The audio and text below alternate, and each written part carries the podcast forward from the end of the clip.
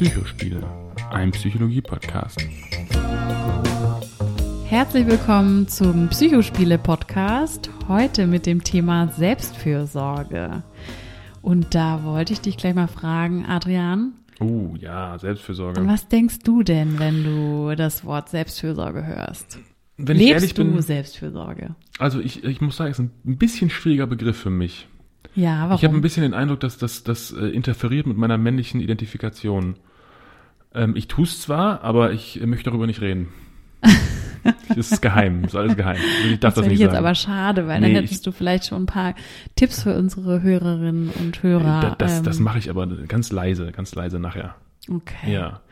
Gut, dann wisst ihr auch, dass wir natürlich auch noch ein paar Tipps dazu geben werden. Ja, natürlich, komplett. Haben wir versprochen. Haben wir versprochen, genau. Und vielleicht auch mal so die Frage an euch, ähm, ganz kurz mal nachgespürt. Was assoziiert ihr denn mit dem Wort Selbstfürsorge? Ja, das ist äh, also die, Antworten nicht die Hörer, Patricia. Ja, aber das war jetzt kurz mal so eine kurze Denk, Ach so, so ja. eine kurze Denkaufgabe. Und Ja. dann, genau, können wir jetzt auch gleich weitergehen. Okay, behaltet euch mal eure Assoziation im Kopf und dann würden wir tatsächlich starten mit so einer Hinleitung zum Thema, beziehungsweise vielleicht auch einer Begriffsklärung oder Definition. Was meinst du? ja, das klingt gut. Die brauche ich auch dringend. Sehr gut.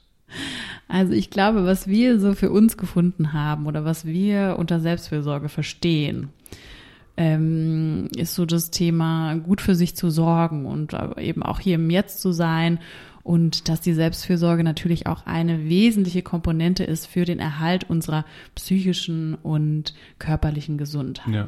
Jetzt, wo ich mir das Wort so genauer anschaue, äh, sagt es ja das Wort selber auch schon eigentlich selbst, ne? Selbstsorge, Selbstfürsorge. Das heißt, etwas, worum wir uns Sorgen machen, ist ja uns meistens auch sehr wichtig. Das heißt, es impliziert, dass wir uns selber wichtig sind und wir uns deshalb um uns selber Sorgen machen und wir deshalb Zeit und auch vielleicht Ressourcen aufbringen, um dafür zu sorgen, dass das, was uns wichtig ist, nämlich wir selber, dass es ihm gut geht, würde ich jetzt sagen. Das stimmt, ne? Und das ist natürlich eine wichtige Voraussetzung, dass wir uns wichtig sind.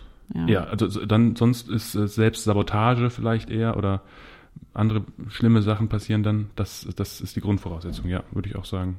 Ja. Wo kommt denn jetzt so dieser Begriff der Selbstfürsorge her? Also das ist in der Tat älter, als wir gedacht haben. Das ist, das ist nicht erst ähm, seit ja, äh, Gründung von Instagram ähm, in den Sprachgebrauch eingewandert, sondern sogar Sokrates hat sich damit schon ähm, beschäftigt. Stimmt, Da werden das wir auch am Ende- sehr überrascht. Ne? Ja, da werden wir auch am Ende was, was Kleines zu hören von ihm. Er hat super, super Ideen dazu gehabt. Und in der Geschichte wurde es dann immer mal so wieder durch den Dreck gezogen, auch beispielsweise vom Christentum, die dem Ganzen so ein bisschen einen negativen Beigeschmack äh, beigelegt haben, also Selbstsorge als Selbstbezogenheit oder auch als Egozentrismus oder Narzissmus verbunden haben. Selbstverliebtheit, ne, auch so ein klassisches Wort. Das stimmt. Ähm, aber das wollen wir vielleicht auch in der Definition so ein bisschen abgrenzen, ne?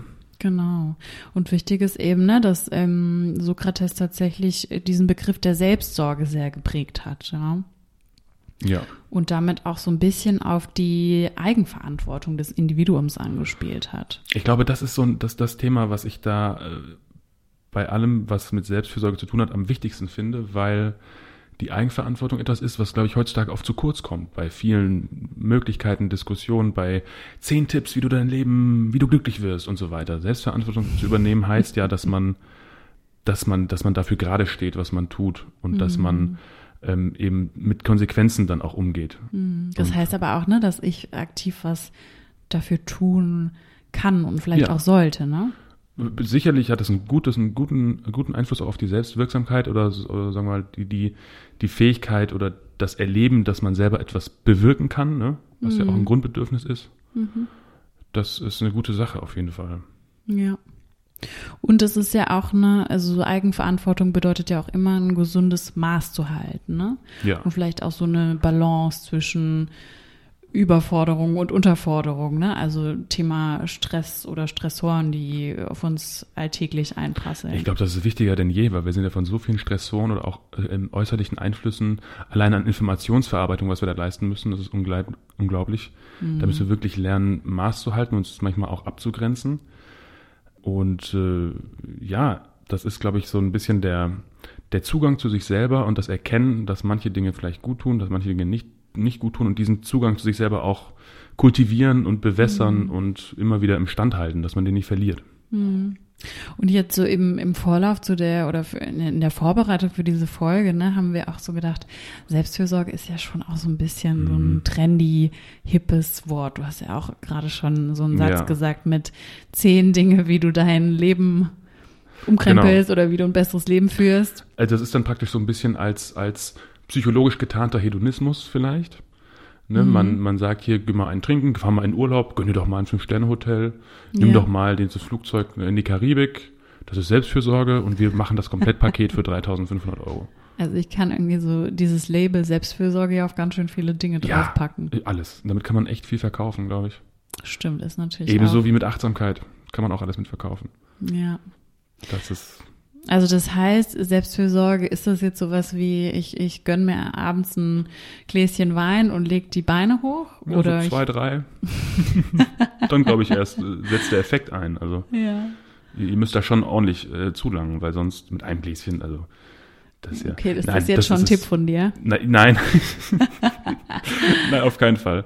Ja. Ähm, ein Gläschen, natürlich kann man mal ein Gläschen trinken, aber man sollte das nicht tun mit der Gewissheit oder mit der Intention, damit jetzt sich selbst unbedingt was Gutes tun zu müssen. Ich meine, Alkohol hat einen, hat einen, positiven Effekt, wenn man gerade mit anderen Menschen zusammen ist. Es lockert so ein bisschen auf. Aber ab dem zweiten, dritten Getränk ist es ja auch dann nicht mehr, es ist dann, erfüllt seinen Zweck nicht mehr. Es wird irgendwann einfach schädlich und wir kennen das natürlich alle, was passiert am nächsten Morgen, wenn man aufwacht und zu viel hatte.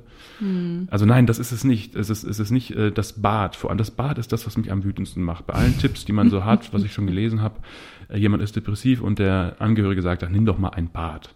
Fahr doch mal in den Urlaub. Äh, entspann dich doch mal.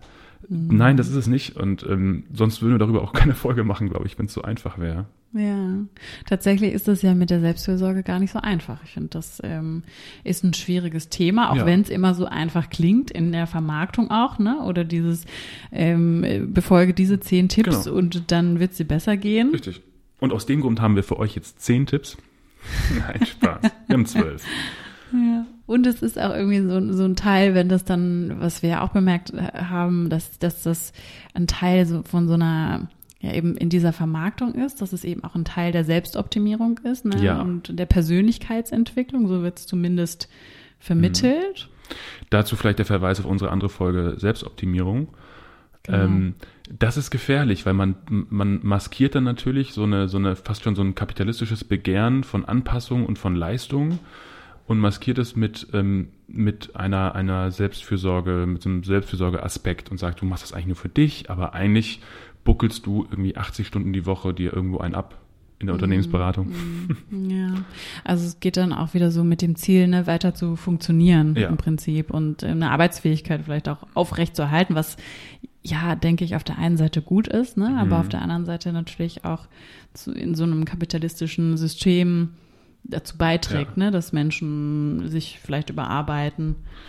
Vielleicht kann man sich das Ganze im Prinzip so ein bisschen wie eine Waage vorstellen, weil wenn du da nicht die Balance hältst und nach ein, in einer Seite runterkippst, so gerade in der Überlastung bist, dann geht es in Richtung Burnout vielleicht. Mhm. Und wenn du auf der anderen Seite runterkippst, dann bist du vielleicht auch mit dir und deinem eigenen, dein, eigen, dein eigenen Leben nicht zufrieden und, und wirst unzufrieden aufgrund deiner Inaktivität.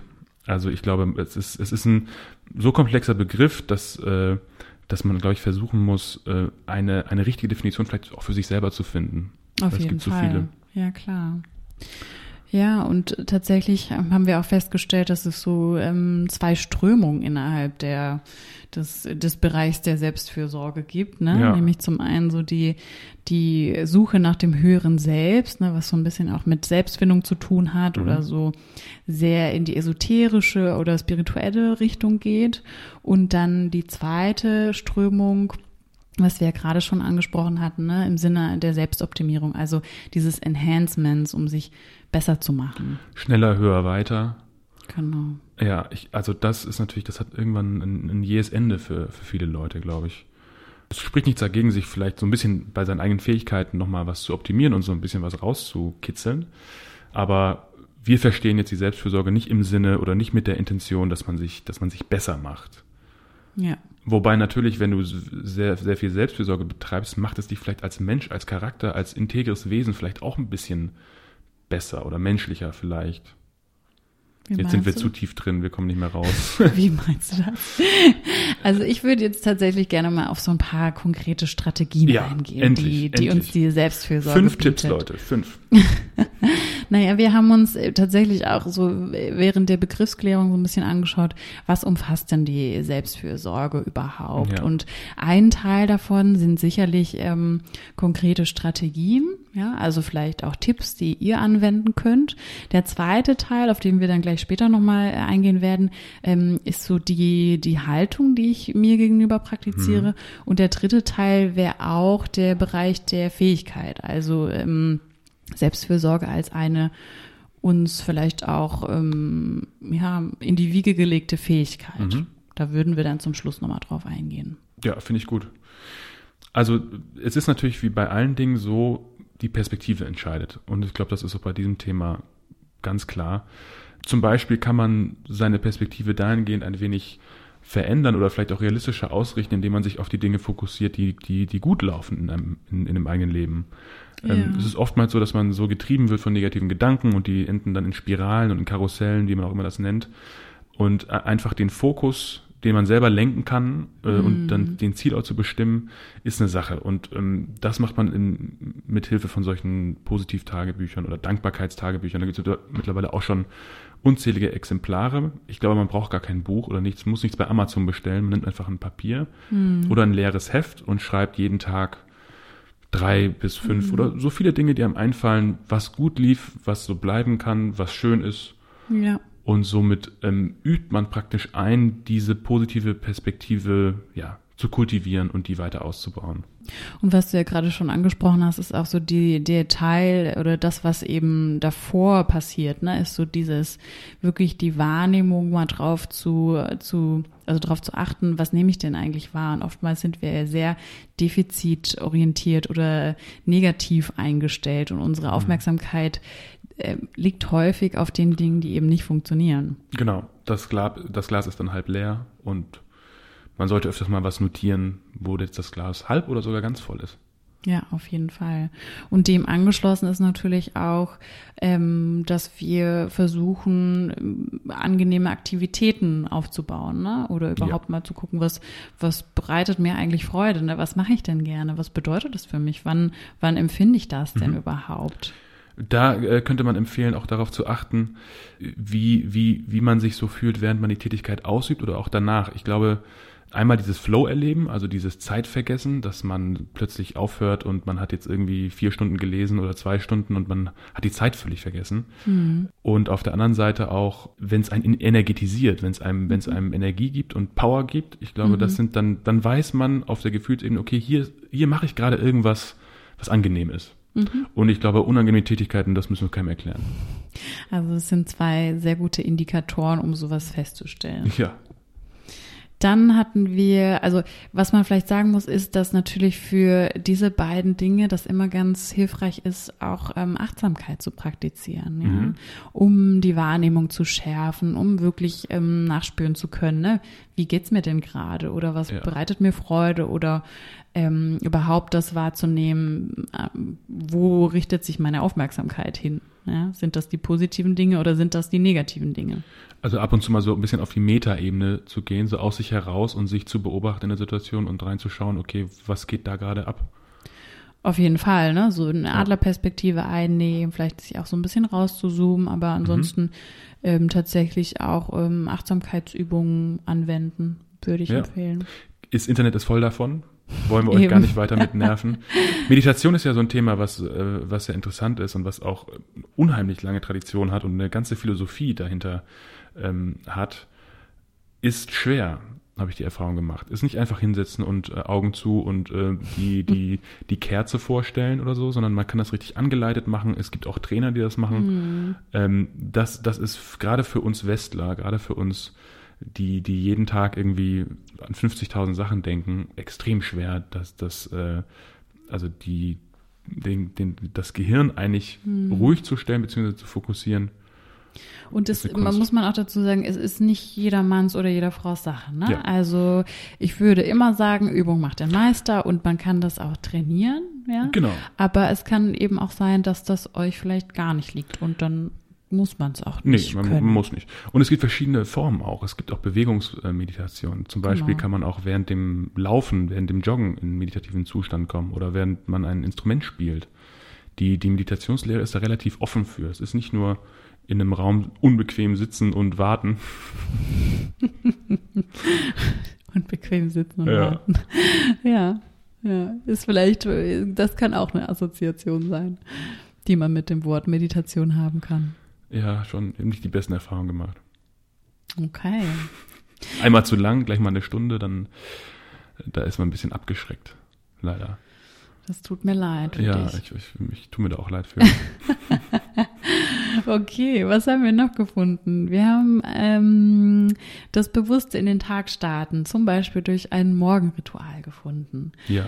Ja, das bedeutet auch, sich eine gewisse Routine zu schaffen und vielleicht auch kann das Morgenritual kann ja auch vielleicht was sein, was eine angenehme Aktivität ist. Ne? Also zum Beispiel kann das was sein wie ähm, Yoga oder eine bestimmte Dehnübung oder ihr macht euch ähm, eine super schöne Tasse Kaffee mit einem Cappuccino-Schaum drauf oder wie auch immer. Ne?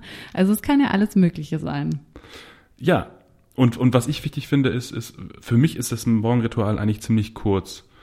Aber ich mache jeden Morgen mein Bett und mache das so ein bisschen ähm, bewusst als Übung, dass ich Dinge zu Ende bringe oder Dinge mache. So, ich, ich, hab, ich kriege da so das Gefühl des Erledigens oder des, des bewussten Praktizierens von etwas, auch wenn es nur das Bett ist. Ich glaube, das ist eine, ein unheimlich wichtiger ähm, wichtige Tätigkeit, die mir so schon den Tag vorstrukturiert. Und das mache mach ich auch wirklich jeden Morgen. Und dann ist natürlich so, wie der Kaffee dann wann und wie, das ist bei mir ein bisschen anders, aber manche machen das eine Stunde noch mit dann Duschen und so und ja. Aber ich glaube, das ist wichtig, weil, weil das, weil die, der Morgen eine gewisse Struktur vorgibt, die man dann im Tag auch so einhalten kann. Man sagt ja auch äußere, äußere Ordnung, innere Ordnung, ne? Ja, auf jeden Fall.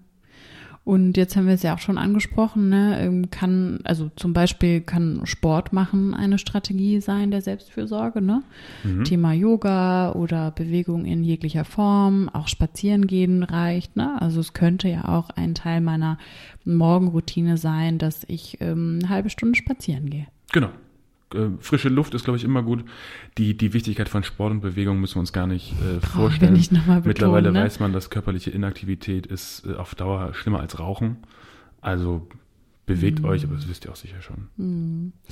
Und ähm, vorhin haben wir es ja auch schon so ein bisschen ähm, anklingen lassen, dass man tatsächlich bei den Strategien so ein bisschen drauf achten muss, dass, dass es natürlich auch Strategien gibt, die die zwar einen selbstfürsorglichen Anteil haben, jedoch auch vielleicht noch einen Anteil, anderen Anteil haben können, der eher selbstschädigend oder selbstsabotierend sein Ja, kann. genau. Also gerade im Hinblick auf Suchtmittel, ne, wenn man Ja. morgens aufsteht und einen Joint raucht, könnte das natürlich äh, angenehm sein für denjenigen. Wie sagt Ja. man, äh, morgens ein Joint, der Tag ist ein Freund. Okay. Aber auf Hab Dauer, glaube ich, äh, wird das ähm, wird das nichts. Ja, genau. Und- Oder das, ne, also es muss ja gar nicht so, muss jetzt nicht unbedingt ein Suchtmittel sein, ne? Das äh, kann auch schon sein, wenn ich zum Beispiel wichtige Dinge vermeide, indem ich meine ähm, Meditationspraxis vorschiebe, ne? Mhm. Prokrastination. Mhm. darüber müssen wir auch eine Folge machen. Kommt dann auch. Genau, äh, Stress ist ein ganz, ganz, ganz wichtiger Faktor, Ja. ähm, der unserer, unserer Neurotransmitter-Balance im Gehirn auch, auch, auch ziemlich zusetzen kann, wenn er in, in größeren Maßen auf lange Zeit auftritt. Das passiert, passiert zum Beispiel beim, beim Burnout. Das heißt, ähm, es ist wichtig, eigene Stressoren zu kennen ähm, und Situationen zu verstehen, die, die einen besonders unter Druck setzen und die ja in, in gewisser in, in gewisser Weise die so zu manipulieren oder zu verändern, dass sie einem besser tun. Ähm, Und dann vielleicht kenne ich dann schon eigene Strategien, ne, die ich in, in einer bestimmten Situation dann auch einsetzen kann, so dass Ja. das mich vielleicht nicht so sehr belastet oder so sehr auslaugt. Genau.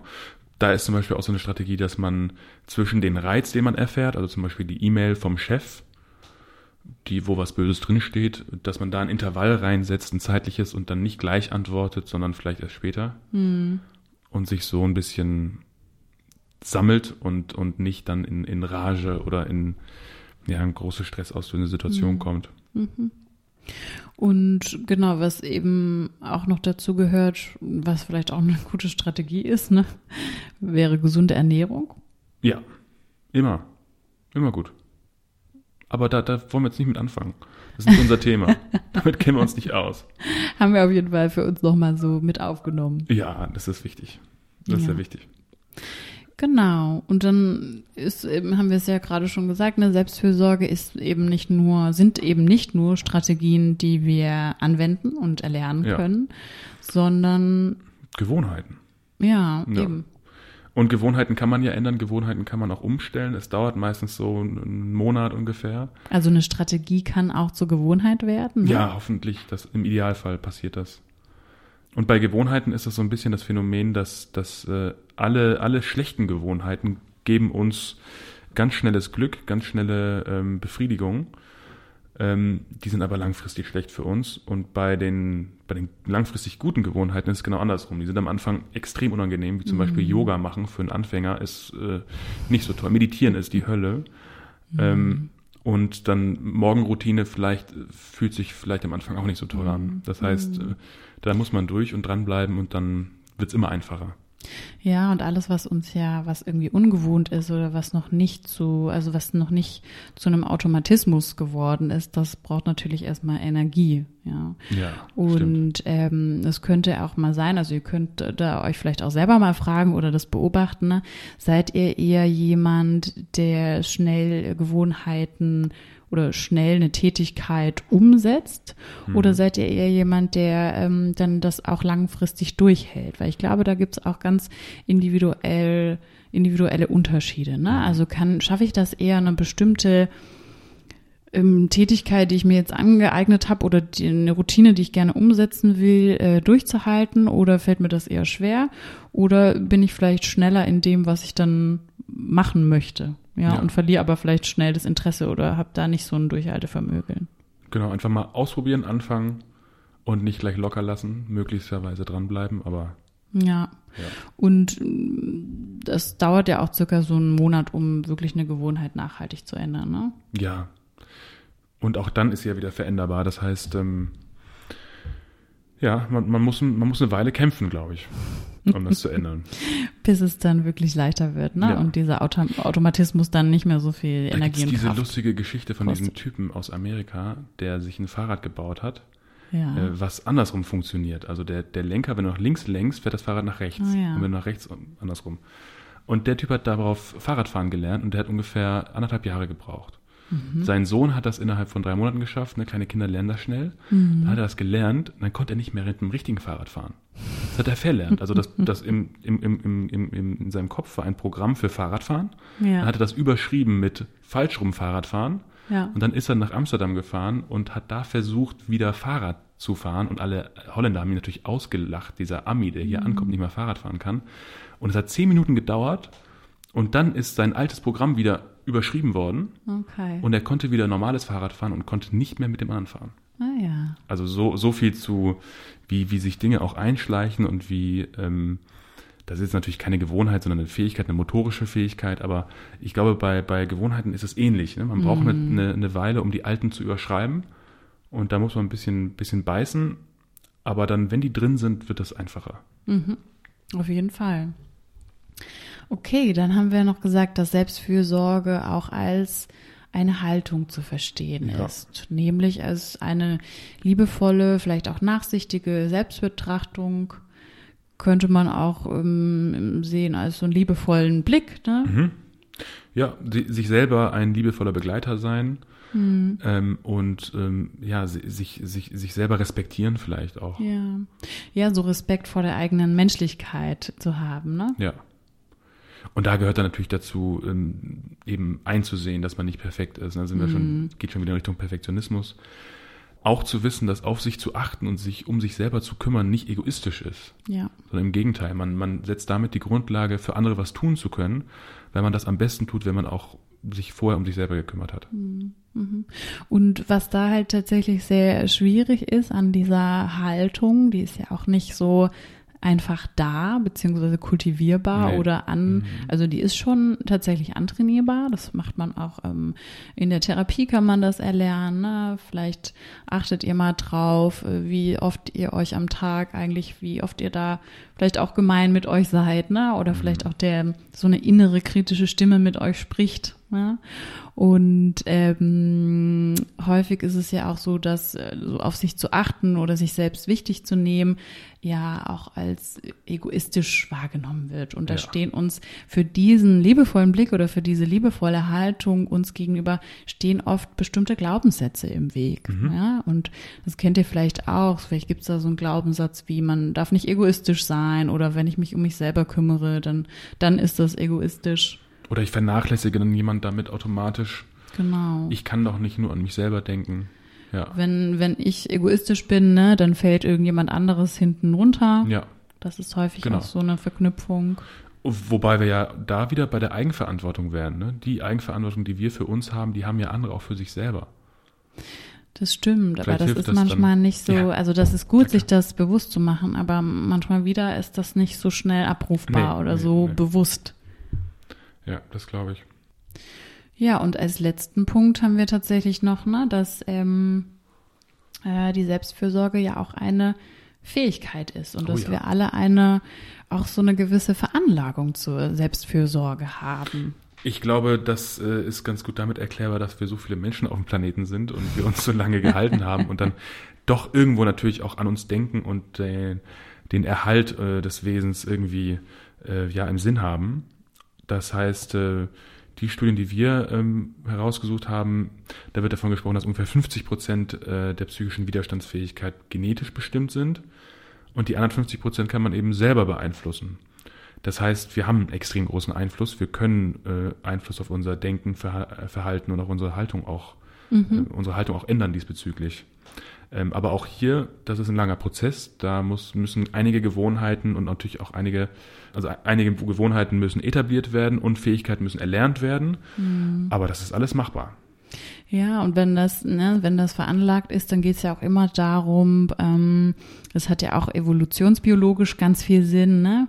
weil ich ja als Individuum ähm, schauen muss, dass ich mit meinen Ressourcen ganz gut haushalte und dass ich irgendwie ähm, so lange wie möglich überlebe. Ne? Und dann macht das ja auch wieder Sinn, dass diese Fähigkeit da ist, ja, und sicherlich bei einigen mehr ausgeprägt ist und bei anderen weniger. Ja. Aber die gute Nachricht ist ja tatsächlich, dass wir das ausbauen können oder mhm. trainieren können. Ja, und das ist auch interessant, die, die, wie, wie sich vielleicht im, im, im Verlauf der menschlichen Entwicklung diese, diese Ressourcen, von denen du sprichst, verändert haben auch. Ne? Am Anfang waren das eher ähm, wahrscheinlich Essensressourcen oder Ressourcen bezüglich Schutz und Sicherheit. Und jetzt haben wir mhm. halt eben, ähm, jetzt sind unsere Ressourcen eigentlich eher psychischer Art. Mhm. Ähm, also es geht um Stress, um Bildschirmzeit, Arbeit. Mhm. Essen ist meistens glücklicherweise nicht so ein Problem, was wir uns einteilen müssen. Wir müssen jetzt nicht sagen, okay, heute nur eine halbe Gurke, mhm. aber heute mal ein bisschen weniger Stress und heute mal nicht 14 Stunden Laptop.